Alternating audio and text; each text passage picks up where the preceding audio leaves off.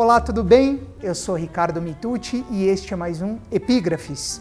E no programa de hoje, ao contrário da maioria das nossas edições, vamos falar sobre um tema bastante atual, em voga principalmente desde o final de 2017, quando a reforma trabalhista foi aprovada. Estou falando então que trataremos neste programa sobre o tema trabalho e relações trabalhistas.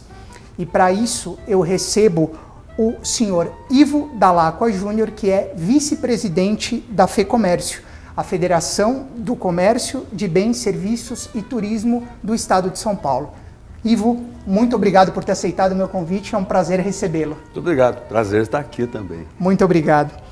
E para falar sobre esse tema, eu selecionei uma epígrafe extraída do livro O Verso dos Trabalhadores, que reúne textos de grandes escritores brasileiros e a escritora que eu escolhi é Lia Luft, no artigo Trabalho enobrece, e ela diz o seguinte, abre aspas, um trabalho indigno, mal recompensado, mal gerido, no qual não somos respeitados e apreciados, nos humilha e nos faz adoecer, ainda que seja na alma. Fecha aspas.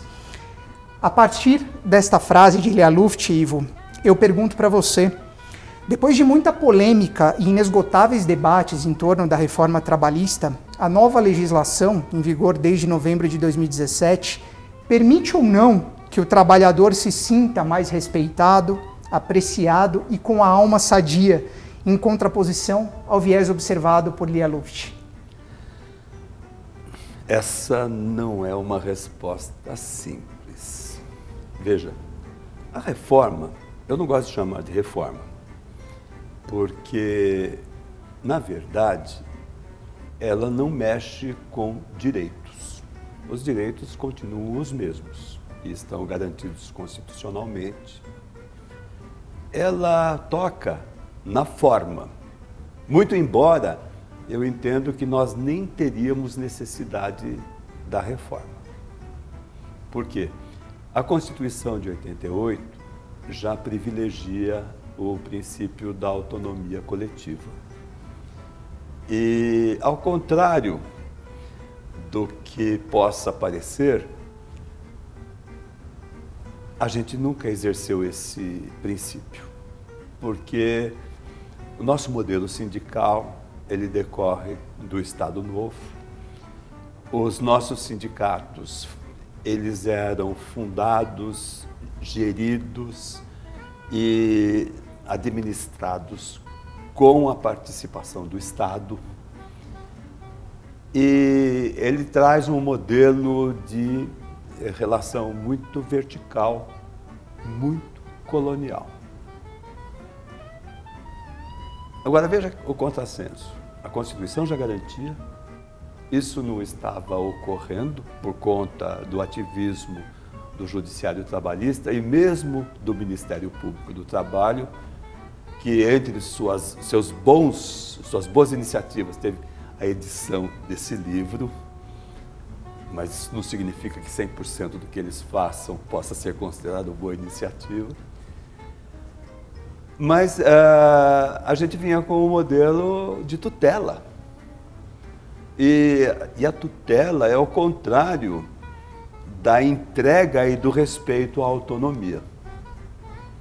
E a Lia Luft, nesse sentido, é muito feliz quando coloca a questão dessa forma. Porque num outro trecho do, do texto produzido por ela, ela coloca a questão da, da, daquele trabalho, daquela relação quase familiar, daquela relação uh, que acaba sendo verticalizada. Aliás, isso é bem, bem explorado pelo Marcelo Rubens Paiva no livro. Então, a reforma, nesse sentido, ela bota lá, com todas as letras, que através dos seus representantes, o trabalhador pode decidir sim, da mesma forma que a empresa pode decidir sim. E o judiciário tem que respeitar aquilo que for decidido. Por conta do modelo colonial, por conta do nosso modelo quase imperial, o, a, a, a, o, o cidadão brasileiro se habituou a esperar que a solução venha de cima. Eles não entenderam até hoje que o maná é uma metáfora bíblica. As soluções têm que ser construídas a partir da autonomia individual. E você nunca é feliz e você não enobrece sua alma se você não é o dono do seu próprio destino. Serve para o trabalhador, serve para o empreendedor. Daí eu vejo com bons olhos o que essa alteração legislativa trouxe e me preocupo com as manifestações das corporações protetoras contra essa contra esse início de autonomia. Porque o ser humano educado e autônomo, ele chega muito mais perto da nobreza buscada do que aquele que por questões de sobrevivência é obrigado a aceitar uma relação que o torna infeliz. Perfeitamente. Uma rápida contextualizada da epígrafe tratada no artigo Trabalho enobrece, Lia Luft contesta o famoso dito partindo do argumento que o enobrecimento causado pelo trabalho ele depende de uma série de fatores e que, portanto, não é o trabalho que enobrece, mas como ela mesma diz, é um conjunto de situações de cada indivíduo ou grupo. E falando especificamente sobre esse aspecto do respeito, Há uma frase atribuída ao escritor e dramaturgo russo Máximo Gorky, que é considerado o escritor da Revolução Proletária, que diz o seguinte: abre aspas. A nova cultura começa quando o trabalhador e o trabalho são tratados com respeito. Fecha aspas. Por que ainda hoje há empresas que desrespeitam as leis trabalhistas, o trabalho e o trabalhador? Falta fiscalização e penalizações mais severas ou há uma outra explicação para isso? Olha, eu estive na Índia em 98, no intercâmbio. A Índia, todo mundo reconhece, é uma sociedade de castas. Aliás, o que segura a Índia enquanto Índia e daquela forma é justamente o conformismo e, e, e, e o respeito da pessoa pelo fato de estar naquele momento, ou na, naquela fase, ou naquela passagem pela Terra, em determinada casta. E o nosso grupo era um intercâmbio de profissionais. O nosso grupo era composto de duas, ah, duas mulheres, dois rapazes, eu era o coordenador. E nós tínhamos um motorista à nossa disposição. Ele nos levava para todos os lugares. E esse motorista, que era um encanto de criatura, tal, um trabalhador dedicadíssimo a nós, ele, como pessoas da casta menor, tinha posturas autoritárias. E num determinado passeio, trânsito pesado, porque a gente divide a rua lá com camelo, com elefante, com bicicleta e com todas essas coisas, ele quando ele estava passando por alguém de casta menor que estivesse atrapalhando, ele dava um cloque na cabeça. De certa forma, a gente encontra isso em alguns textos do livro, é, essa relação colonial e vertical.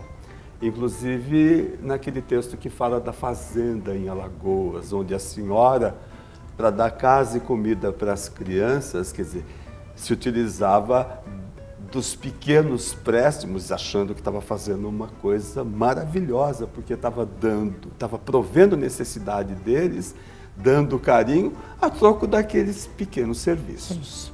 Então, isso decorre do fato de nós ainda estarmos engatinhando do ponto de vista democrático, da, da falta de olhar igualitário e também uh, do fato de que mesmo as pessoas mais simples, elas não só aceitam cultura, culturalmente isso, como elas replicam no momento em que tem possibilidade.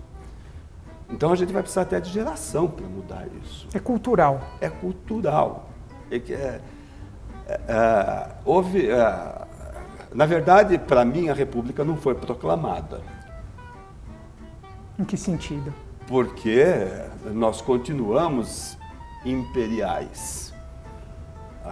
E, e no momento da proclamação da República, que decorre de um, uh, de, de um, de um inconformismo do capital paulista mineiro, né, do, das gerações café com leite, que tiveram a abolição uh, da escravatura, proclamou-se a, a, liberdade, deu-se a liberdade aos negros, mas não abriram espaço no mercado de trabalho, nem proveram uh, esses, esses, cidadãos de educação para que eles buscassem sua autonomia e, uh, e, e, nós tivéssemos uma sociedade mais igualitária.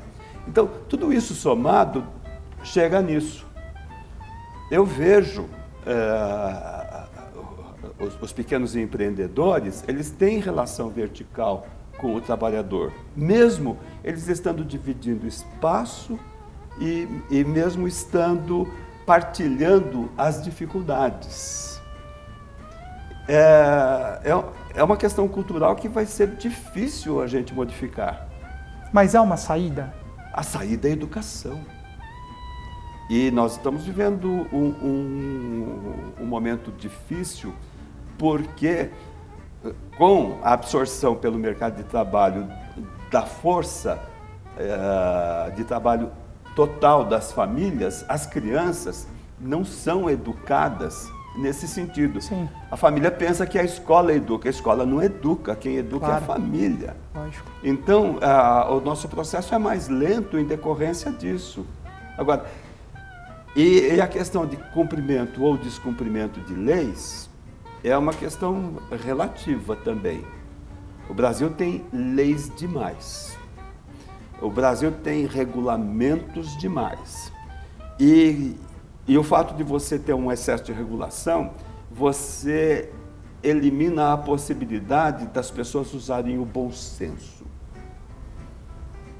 Eu, eu militei no judiciário enquanto julgador quando nós tínhamos representação classista. Eu ouvi coisas malucas quando eu estava na primeira instância.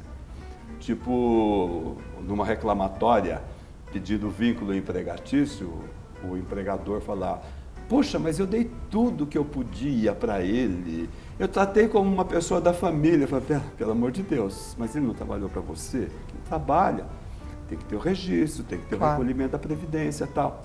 Ah, mas eu dei até, eu dava até comida. Eu falei, não, quem trabalha por comida é escravo. Claro. Você tinha que ter dado um salário digno e ele iria resolver o que fazer com aquele salário. Até encher a cara de pinga, Sim. se quisesse. Depois você iria né? avaliar claro. se você quer ter alguém. Mas ele tem o direito de decidir dessa forma, porque as pessoas também aprendem com as experiências. Claro. mas nós temos que dar oportunidade a elas. E, e vi coisas num sentido absolutamente oposto também. É, porque não é só empregador que não cumpre lei, empregado também, também. não cumpre lei.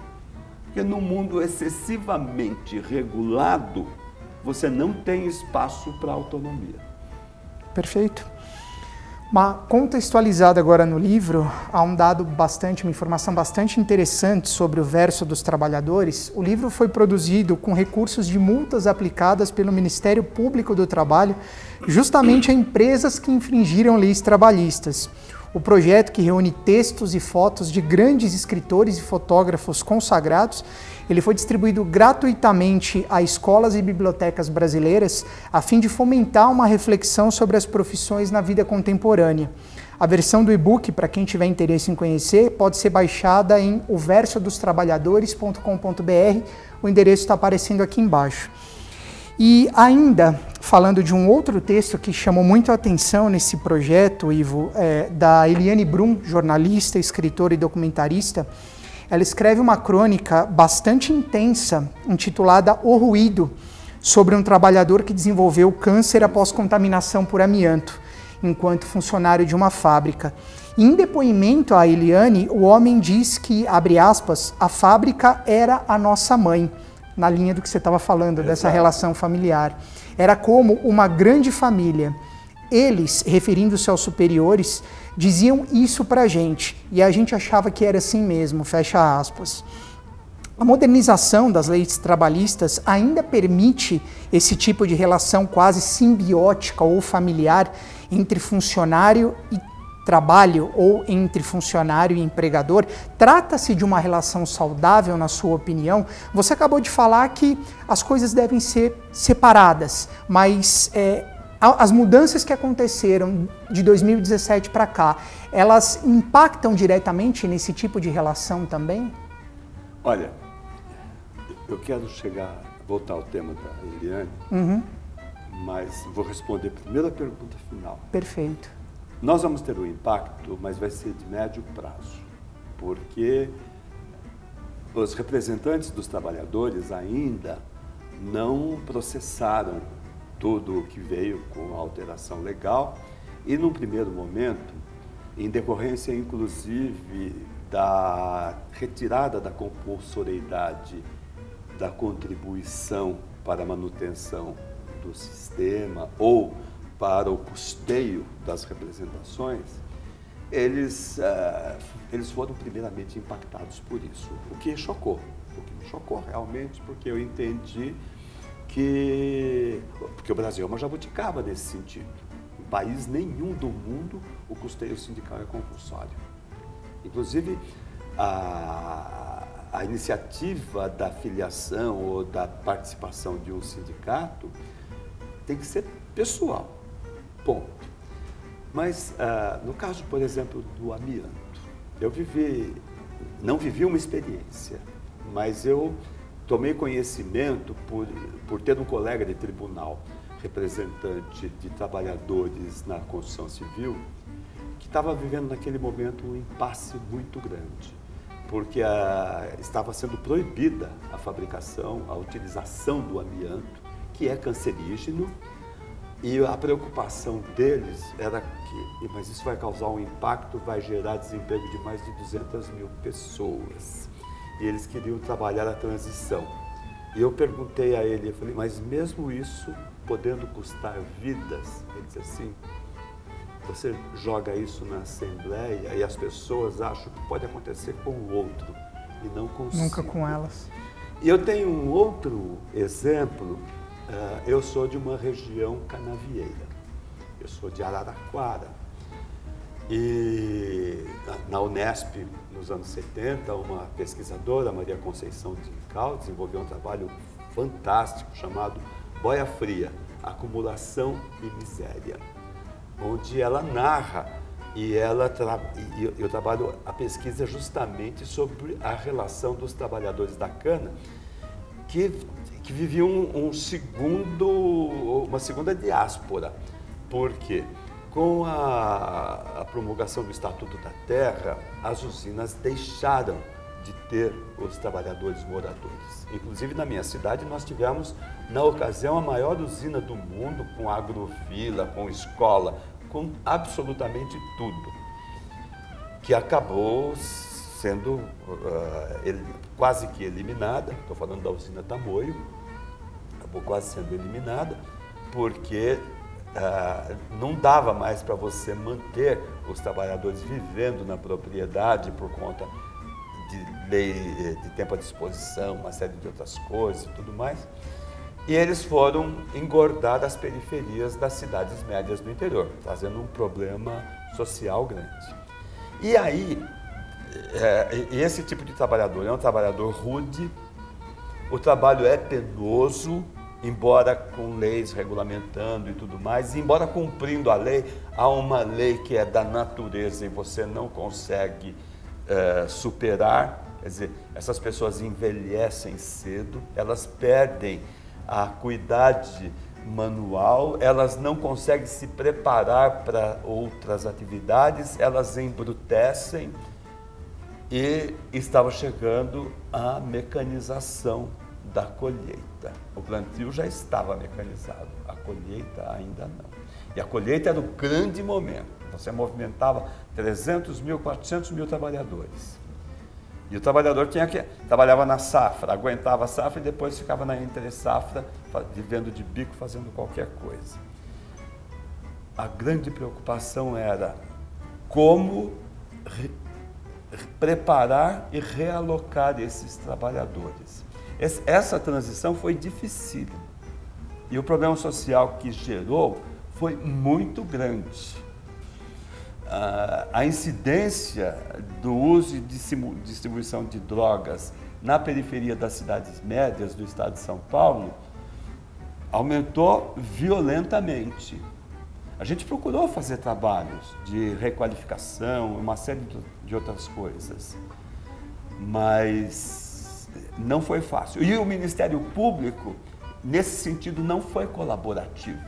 Ele quis radicalmente resolver a questão, quando essa questão dependia de uma concertação, de uma transição negociada, onde você pudesse preparar esses trabalhadores para continuarem sendo os provedores de suas próprias vidas e de seu destino. Então, é, quando você fala, você pega uma questão individual, você consegue encaminhar a, a resolução. Mas quando você tem o coletivo para decidir, e no coletivo você tem que respeitar que o coletivo é composto de indivíduos com direito à autonomia, à decisão e tudo mais, a coisa fica muito mais complexa. Então, é aquela história. É muito interessante a obra literária para você refletir mas você tem que tomar um choque de realidade para poder trabalhar programas que encaminhem a solução. Eu vou interromper rapidinho a entrevista do Ivo, porque entre a gravação e a veiculação aconteceram algumas coisas relacionadas à reforma trabalhista. E eu vou pontuar aqui para vocês para a coisa não ficar meio perdida. A primeira delas é que no início de abril, o jornal Folha de São Paulo noticiou que uma nota então assinada pelo secretário das Relações de Trabalho do Ministério do Trabalho, o senhor Carlos Cavalcante Lacerda, dava conta de que os sindicatos ainda podiam cobrar o imposto sindical. Isso, na verdade, contrariava o que havia sido determinado pela reforma. Em função desta nota, o secretário no dia seguinte acabou exonerado do cargo. Então, isso é uma informação relevante que a gente precisava passar. A segunda, ainda sobre imposto sindical, no dia 20 de abril, uma matéria do Estadão Conteúdo que foi veiculada pelo UOL dava conta que a Justiça já havia concedido mais de 120 liminares em favor dos sindicatos para manutenção da cobrança do imposto sindical. Então, volta a questão do imposto, contrariando o que foi estabelecido pela reforma trabalhista em novembro de 2017. Também no dia 20 de abril, a reforma trabalhista foi pauta do site da revista Veja.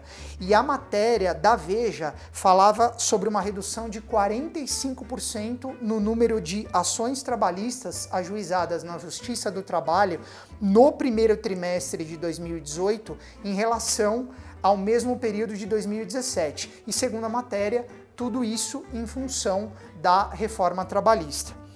Por último, em 23 de abril, a medida provisória que regulamentava trechos da reforma trabalhista perdeu a validade. A MP chegou ao legislativo ainda em novembro de 2017, logo após a aprovação da reforma trabalhista, só que travou no Congresso Nacional. Essa MP ela alterava 17 artigos da nova legislação entre eles a jornada de trabalho, a situação do trabalhador autônomo e questões relacionadas ao local de trabalho de gestantes e lactantes, que eram pontos importantes que haviam gerado alguma discussão na reforma trabalhista. Então, isto posto, sigamos com a entrevista do senhor Ivo Dalacqua. Ainda na crônica de Eliane Brum, ela escreve que, abre aspas, a minha carteira de trabalho poucas vezes saiu da gaveta, jamais me deu qualquer orgulho, fecha aspas, reportando uma vivência dela própria. A carteira de trabalho, que já foi símbolo de dignidade e segurança, ela pode estar com o futuro comprometido apesar das mudanças na lei e ainda que o trabalho informal implique uma série de riscos e perdas de direitos? Veja, por incrível que pareça, hoje, na hora do almoço, eu ouvi um comentário de uma pessoa que nem sabia que eu estaria conversando com você sobre isso. Falei assim, nossa, olha como os tempos mudaram.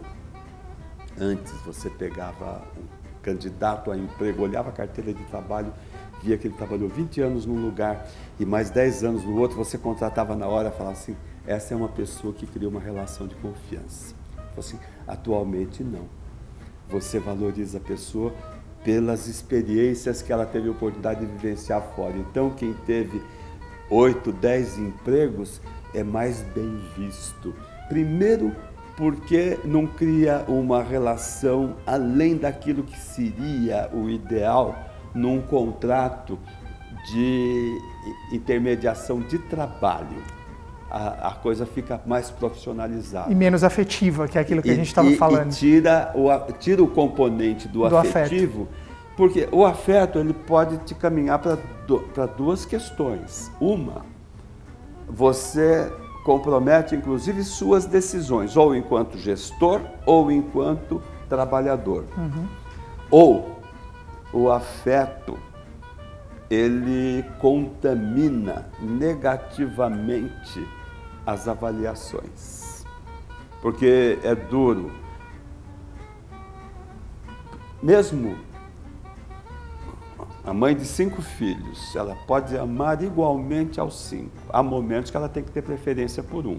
Eu não estou me reportando à escolha de Sofia, porque isso é o radicalismo oposto. Mas ah, ah, nós temos que aprender a tratar eu não quero usar uma expressão que eu detesto, um colega meu da 15ª região fala assim, isso que vocês estão propondo é a, é a mercantilização do trabalho.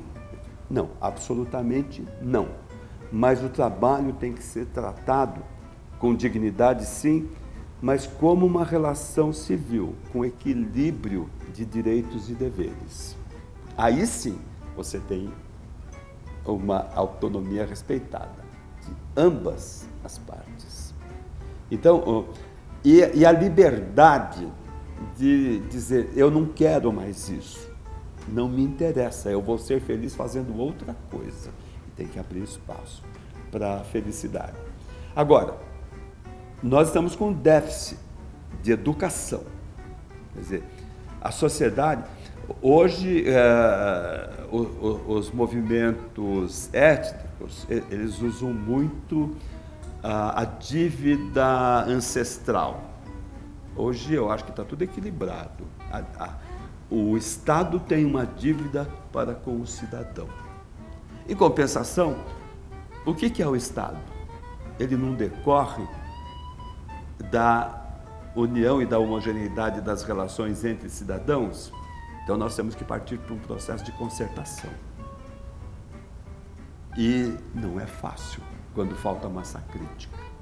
E, e as coisas se tornam mais difíceis ainda pelo tipo de comunicação que nós temos atualmente. Porque nós deixamos de agir como mamíferos, né? Que você vê que na sociedade dos animais, cada um dentro do seu grupo tem toda a sua organização. E eles só brigam com aqueles que não são da mesma raça. Agora, a raça humana é uma só. E hoje as comunicações nos fazem agir como insetos, como formigas ou como abelhas. Todo mundo tem autonomia da verdade, da informação, da opinião sobre assuntos que nem se interessam, e com isso a gente provocou um racha. Tem o lado de cá e o lado de cá, que se movimentam de acordo com aquilo que esteja sendo discutido. Se for no futebol, os corintianos estão para cá, os palmeirenses estão para cá. Aí, de repente, é contra a, tentativa de homogeneização do sistema de aposentadorias.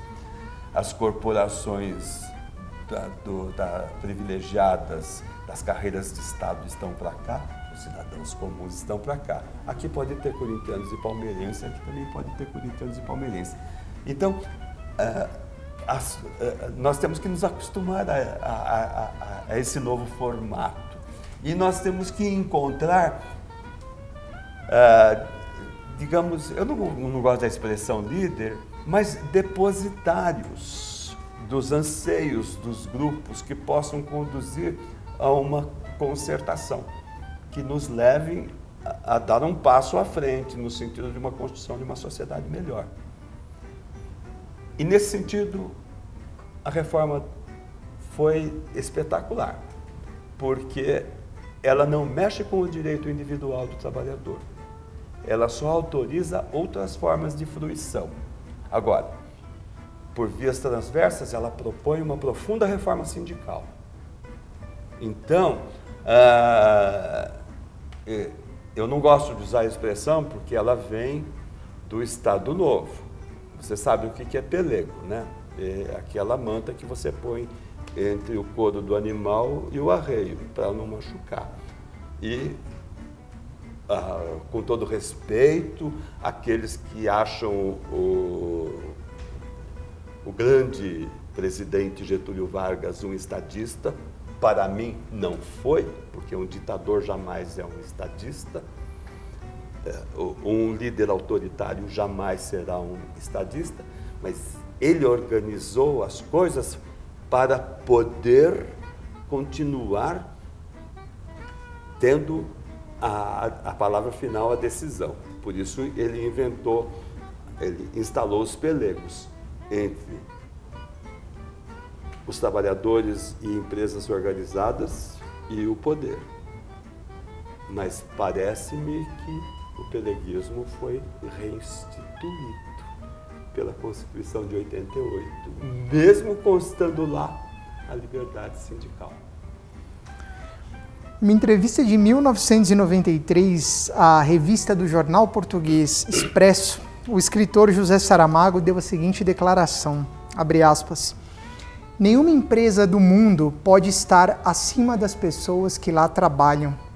É utópico é idealista, mas é a única maneira humana de ver as coisas.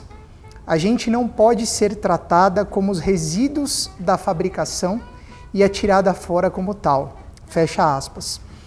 Falando agora de modo um pouco mais abrangente, quais foram os principais avanços promovidos pela reforma trabalhista no sentido de evitar essa superposição das empresas em relação aos trabalhadores? Veja, aparentemente vai continuar sempre havendo uma superposição das empresas sobre os trabalhadores. Porque, de qualquer forma, a partir do momento que alguém tem que coordenar a relação, quem está coordenando, mesmo estando no mesmo plano, aparentemente estará se sobrepondo. Sim. Então, é, não dá para a gente tratar as coisas é, dessa forma. Eu acho que a, a, a, grande questão é, hoje, tanto a, a empresa tem um limite. Ela, a jornada está definida, período de férias, o 13 terceiro salário, ah, os afastamentos legais, isso tudo está definido. Agora, a forma de fruição disso é que pode, pode ser flexibilizada, ou por acordo individual, em alguns casos, ou por acordo coletivo, em outros. É, com isso, você respeitando a autonomia da vontade nesse sentido, você tira a interferência do Estado. Isso já é um ganho. Porque na verdade é o seguinte, eu cansei eu já ouvi de colegas meus, dirigentes sindicais patronais, dizer, havia encaminhamentos de ou de projeto de lei ou de reforma uh, propondo determinadas coisas que contrariavam o interesse do empreendimento.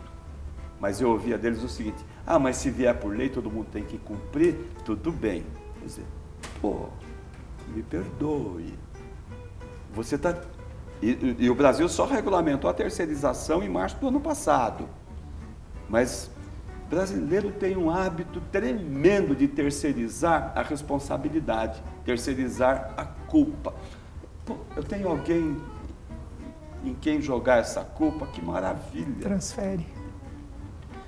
Então, ah, isso ah, nesse sentido a reforma foi bacana. Ela, ela afasta um pouco mais o Estado. O Estado vai interferir quando houver infringência a esses princípios. Sim. Caso contrário, ele não pode. Ponto. Ah, já melhora o ambiente. É aquela coisa, ó, vocês estão aí, vocês se virem quanto a isso. No se vira, as pessoas, me desculpe usar uma expressão chula, popular, mas a gente está falando para pessoas também que não querem ouvir um papo acadêmico, Sim, tenho impressão. Com toda certeza. é, é, nesse sentido, ah, as pessoas vão começar a buscar sua autonomia. Falar, isto não me interessa, eu não quero fazer dessa forma. Brasil... Agora que a gente está vendo, principalmente entre os jovens, aquelas pessoas que trabalham cinco anos, guardam alguma coisa, tiram um ano sabático. Nossa, quando essas pessoas voltam diferentes, felizes, elas são altamente produtivas. Não estou dizendo nem como empregado, às vezes fazendo uma outra coisa completamente diferente. O trabalho tem que servir para isso. O trabalho passa a ser ele é um meio para você obter outras coisas que você possa almejar. Claro. Eu comecei trabalhando numa coisa que eu não gostava. Eu, eu fui trabalhar no escritório de contabilidade quando eu tinha 14 anos de idade. Tirei minha carteira e fui ser menor aprendiz no. Naquele tempo era menor, agora é aprendiz só porque pode ser até 25 anos. No escritório de contabilidade, eu não gostava daquilo, não era aquilo que eu queria fazer. Mas eu, eu procurei fazer direito e dar um jeito de poder buscar aquilo que eu quisesse, aquilo que eu sonhasse. E quer saber, eu não encontrei até hoje, para minha sorte, porque eu sempre tenho alguma coisa a buscar. Claro. Então, e, e, e, aqui, e, e há uma questão também que é muito forte, aquela questão do idealizado.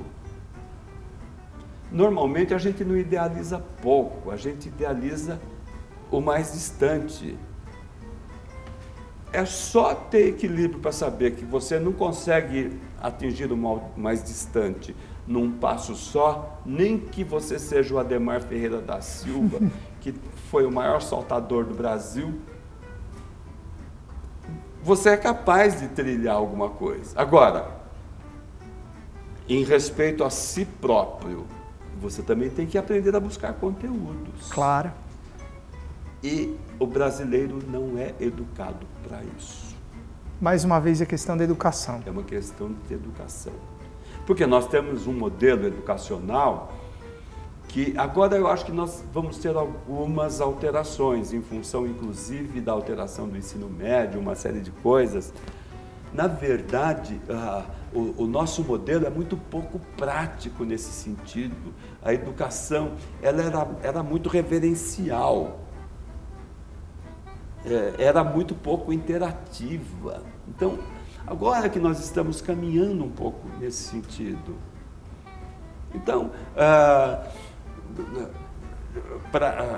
para fechar a questão, é, nós, ah, o lado bom da situação no estar do jeito que sonhamos é que nós poderemos crescer. Nós podemos evoluir, né? evoluir. Sim. O lado negativo é que com tão poucas ferramentas fica mais difícil. Claro. Mas se Noé construiu uma arca onde couberam todos os animais, não tendo ferramenta alguma, é sinal que tudo é possível. Dá para se chegar lá, né? Ivo, diante disso tudo que estamos falando, então, qual o balanço que você faz da reforma trabalhista pelas três perspectivas, digamos assim, dos empregadores, dos empregados e dos sindicatos? Não é o ideal. Aliás, o ideal seria a gente poder começar tudo de novo.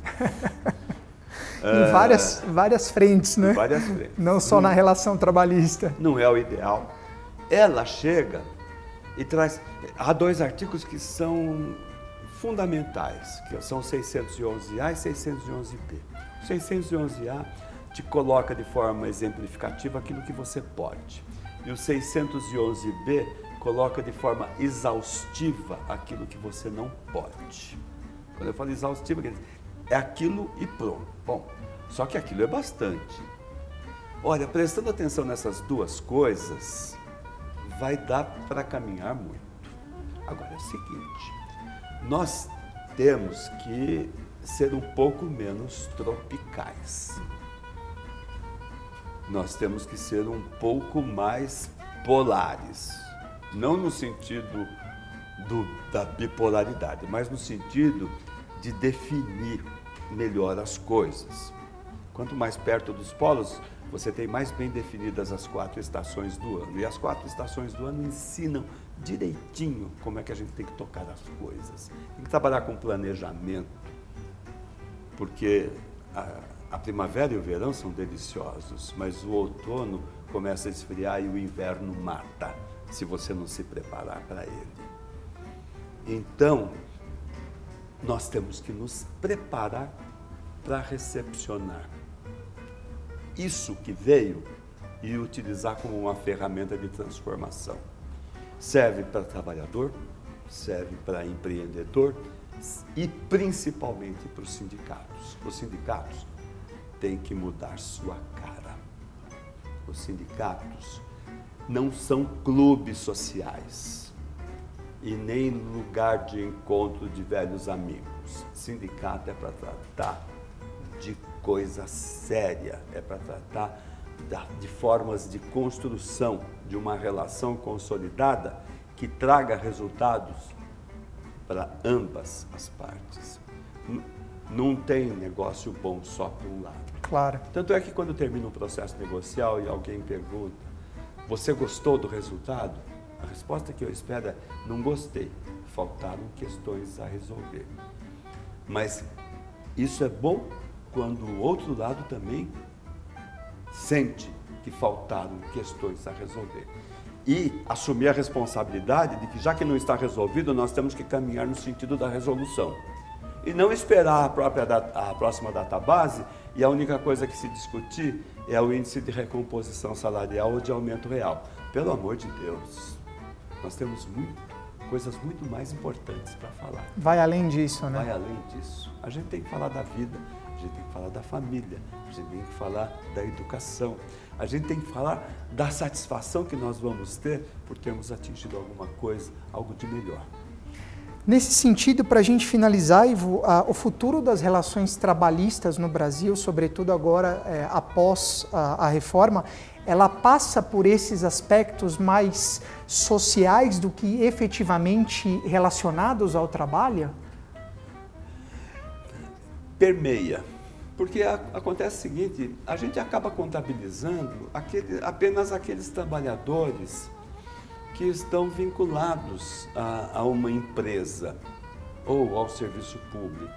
E a nossa força de trabalho vai muito além disso. Nós temos que, res, res, que respeitar e ajudar a regulamentar o trabalho autônomo.